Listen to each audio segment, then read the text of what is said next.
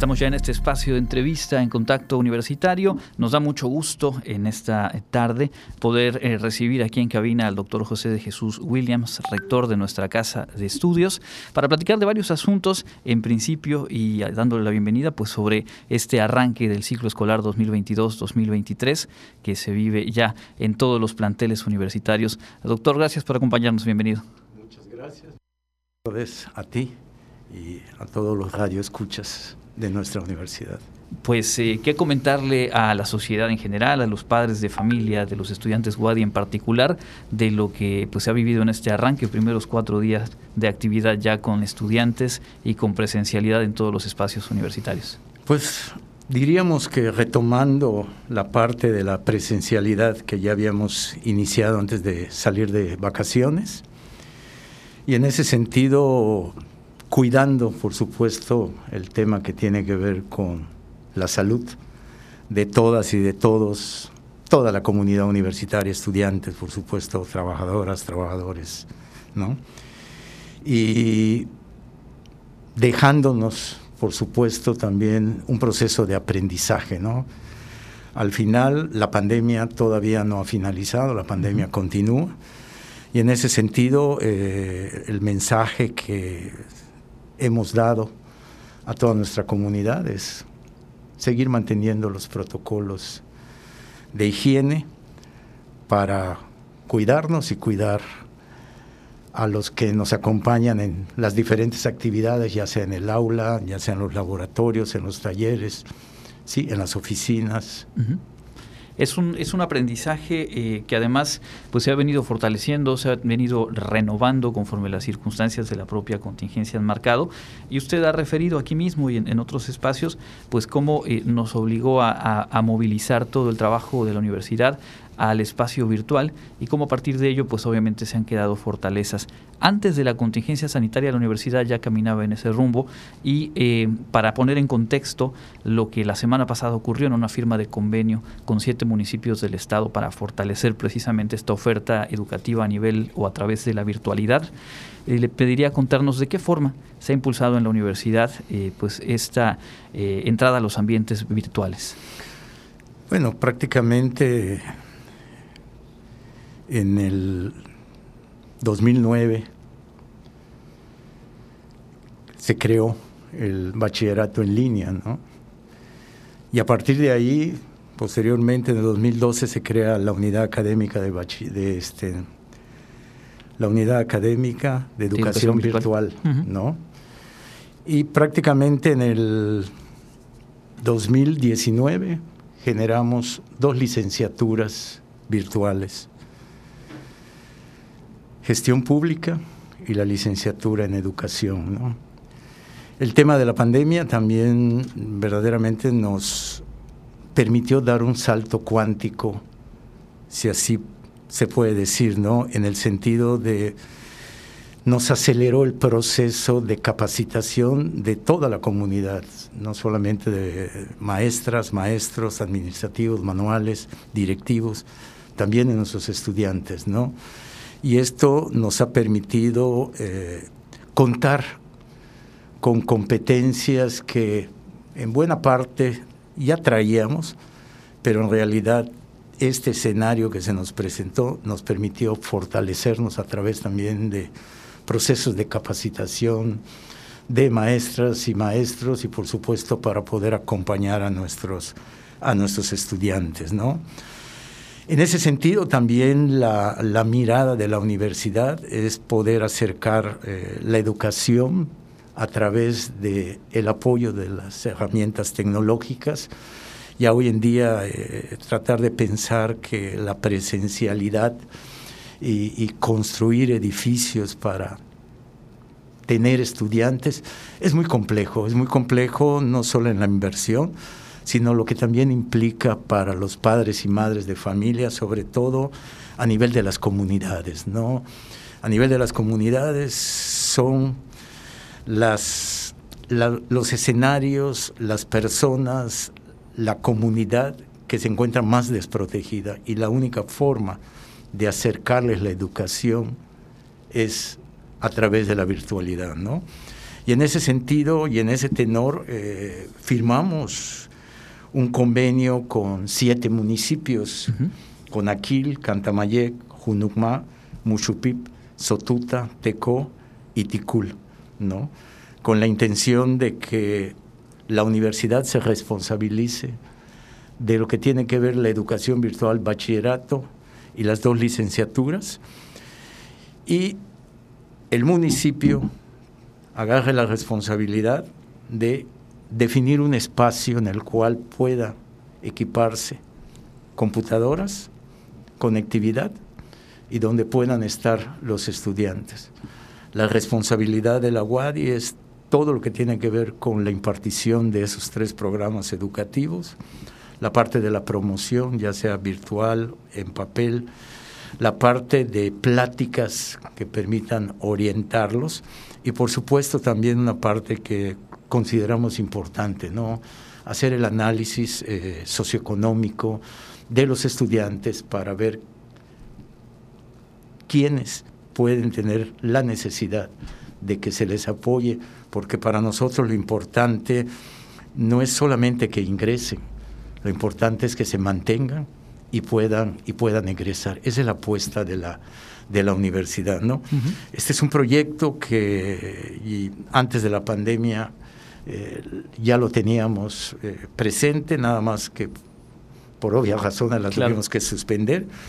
Y lo que creemos es que esta es una forma de acercar la educación a la gente más desprotegida. Claro, resulta además muy interesante porque, como usted nos comparte, se establecen compromisos desde los municipios y desde la propia universidad. Es decir, que lo que ya la universidad viene realizando, esta plataforma a través de la Unidad Académica de Educación Virtual, tenga una presencia más constante, eh, tenga un mayor impacto en, la comunidad de estos siete municipios, sus alrededores, pero además quienes se interesen y decidan apostar por esa formación, cuenten con un espacio y con las condiciones eh, óptimas para, para así realizarlo. Eh, en, el, en el trabajo de, la universidad en este año también eh, hemos platicado del proceso de ingreso más reciente y de cómo en el marco del centenario de, la propia institución se abrió la convocatoria Inclusión y Equidad para el ingreso y va en ese mismo sentido. Eh, le pediría eh, que nos comparta un balance de pues esta primera versión de la iniciativa y cuál es eh, el impacto, la trascendencia que, tiene y que tendrá en la formación de, estudiantes que hoy por hoy ya están iniciando justo la licenciatura. Bueno, siempre bajo este mismo tenor, eh, esto lo construimos con la intención de igualmente de, apoyar. Hoy en día no podemos dejar de mirar que la pandemia permitió de alguna manera aflorar, si uno lo ve así en, en exceso, en demasía, alejó las oportunidades para la gente que lo necesita y es la gente más desprotegida en todos los sentidos, sobre todo pensando en la parte socioeconómica, ¿no? Y tomamos la decisión de que una de las estrategias podría ser generar una convocatoria de inclusión y equidad con, que, iba, que fue dirigido para, para estas, este tipo de estudiantes con estas características, ¿no? Entonces, la apuesta fue esa, hubo una muy buena respuesta. Tuve la oportunidad de estar en una primera reunión con ellos para platicar y que ellos nos compartieran qué significaba para ellas y ellos el que hayan sido seleccionados. Y verdaderamente fue gratificante porque eso nos llena de satisfacción lo que nos compartieron, no solamente los estudiantes, sino tuve la oportunidad y me dieron la oportunidad madres y padres de familia que estaban ahí platicar con, con, ellos y muy agradecidos con la universidad. Yo creo que como universidad pública que somos y como la responsabilidad social que tiene la universidad pública, por supuesto, hacia allá creo yo que hay que seguir trabajando, ¿no? Alrededor, tenemos alrededor ahorita de 97 jóvenes en diferentes programas, eh, programas educativos. Y el convenio específico que firmamos con estos siete municipios va también dirigido en, ese, en ese mismo camino. Al final, lo que comentamos con, con, las presidentas y los presidentes municipales es la importancia de las alianzas, ¿no? Donde la universidad se acerca, pero también requerimos del compromiso de, los municipios y hay un compromiso por parte de estos siete municipios para trabajar de la mano en estos siguientes seis meses eh, para ir verdaderamente definiendo el espacio, acondicionando el espacio con, como comenté, con computadoras y conectividad y poder ya iniciar con, con los que aspiren a bachillerato o a licenciaturas. ¿no? Perfecto. Estamos platicando esta tarde con el doctor José de Jesús Williams, rector de nuestra casa de estudios. Y bueno, también en, los últimos meses han despertado interés algunas acciones en planteles universitarios que se vinculan con el impulso a la equidad de género, el respeto a la diversidad. Y usted ha señalado que esto responde a un proceso muy amplio que ha emprendido la universidad en un trabajo formativo de reflexión, pues justamente adecuándose a los contextos que, que se viven en este momento. ¿Qué destacaría de este trabajo de la universidad en materia materia de equidad, igualdad, respeto a la diversidad? Lo que destacaría es la disposición de la comunidad. Eh, nos hemos, hoy tiene la universidad un protocolo para la prevención, atención y sanción contra la violencia de género, pero también tenemos que hablar de lo que tiene que ver con la inclusión y los respetos a los derechos humanos.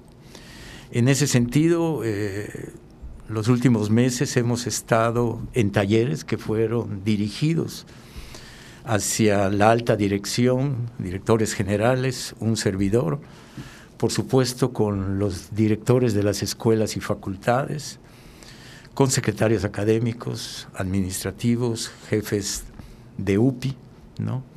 con eh, maestras, maestros, ¿sí? también. Y en ese sentido nos encontramos en este proceso de capacitación. Y digo proceso de capacitación porque hay que entender que la sociedad sigue evolucionando y va a seguir evolucionando. La universidad necesita continuar evolucionando y por supuesto la apuesta es una universidad más inclusiva en todos los sentidos, en el concepto más amplio de los derechos humanos, ¿no? Por lo tanto, es importante entender que la sociedad ha cambiado, ¿no? 20 años atrás, 30 años atrás, o 20 años, 30 años después, el entorno cambia y por supuesto se presentan áreas de oportunidad para la universidad.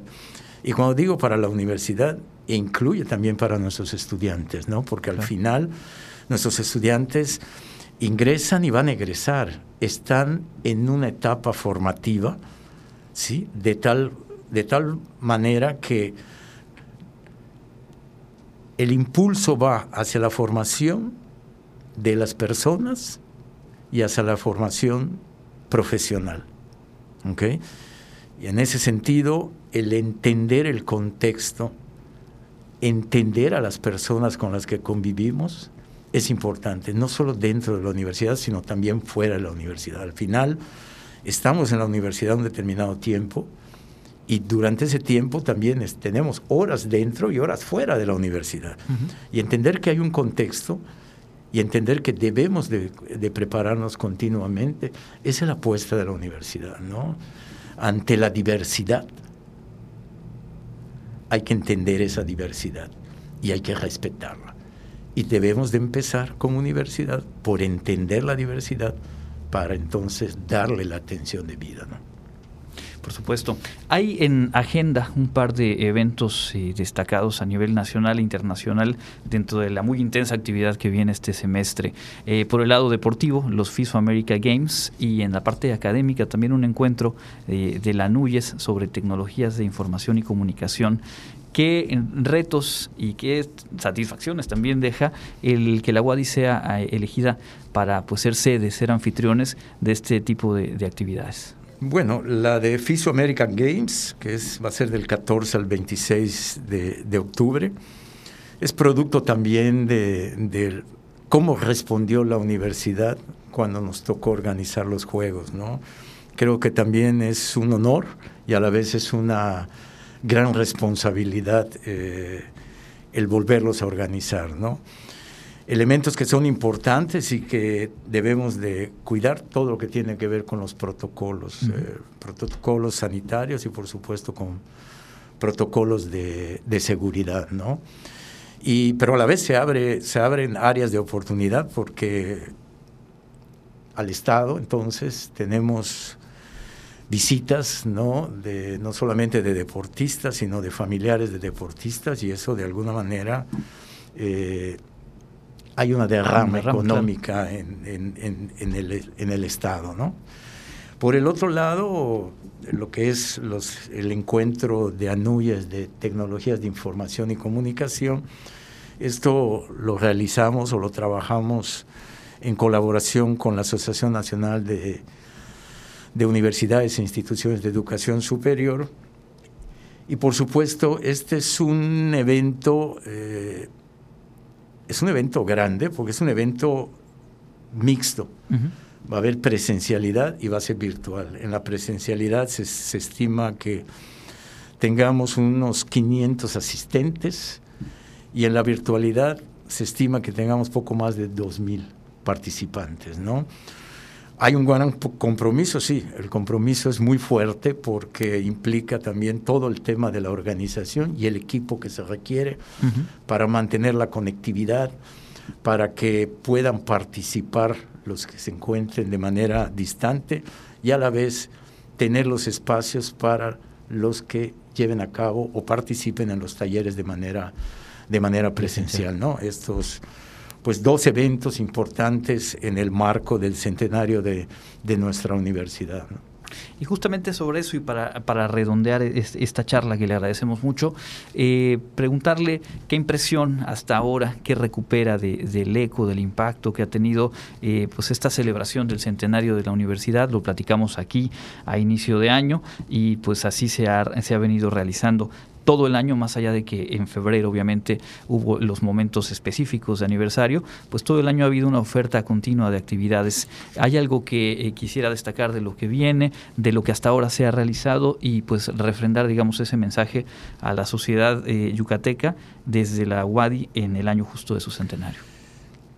Primeramente, agradecerle a la sociedad en general que nos hayan dado la oportunidad y nos continúen dando la oportunidad de compartir con ellos los diferentes eventos que hemos organizado hasta el día de hoy. ¿no? Tenemos un programa eh, prácticamente de todo el año en el marco del centenario de nuestra universidad que fue construido para nuestra sociedad en general. ¿no? Hay diferentes temas para diferentes públicos, ¿no? Y esto para nosotros es, es muy importante porque también nos da la oportunidad de que, de que conozcan un poco más a nuestra universidad. De lo que viene hay también una serie de eventos que posteriormente los estaremos dando a conocer. Eh, resalto el, el 38 aniversario de la autonomía de nuestra universidad, la cual estaremos eh, llevando a cabo el 30 de agosto, que esto fue otorgado por la cuadragésima novena legislatura del Congreso del Estado. ¿no? Este es para nuestra universidad un evento eh, muy importante, por supuesto, ¿no? Y también tenemos otro evento que es la primera vez que lo vamos a realizar y tiene que ver con un reconocimiento que estaremos realizando a las escuelas que están incorporadas a nuestra, a nuestra universidad. ¿no? Esto es muy importante porque esto lo vamos a hacer en el marco del centenario y esto es muy importante porque tenemos incorporadas que tienen más de 50, más de 50 años, ¿no? Sí, y, y por supuesto también las incorporadas como tal son aliados de la universidad que nos ayudan a, acercar la educación eh, a las diferentes comunidades eh, de, nuestro, de nuestro estado, ¿no? no solamente Mérida, por supuesto, los diferentes municipios. ¿no? Pues estaremos pendientes y por supuesto aquí compartiendo con la audiencia las invitaciones y los pormenores de lo que viene en este eh, semestre y por nuestra parte agradecer de nueva cuenta el que haya aceptado nuestra invitación y por supuesto pendientes de lo, de lo que venga más adelante para seguir conversando, doctor. Claro que sí, muchísimas gracias y la universidad está abierta y por supuesto estaremos compartiendo los diferentes eventos de nuestra universidad para la sociedad en general. Es el doctor José de Jesús Williams, rector de nuestra universidad, platicando hoy aquí en Contacto Universitario. Vamos a hacer una pausa, tenemos más información.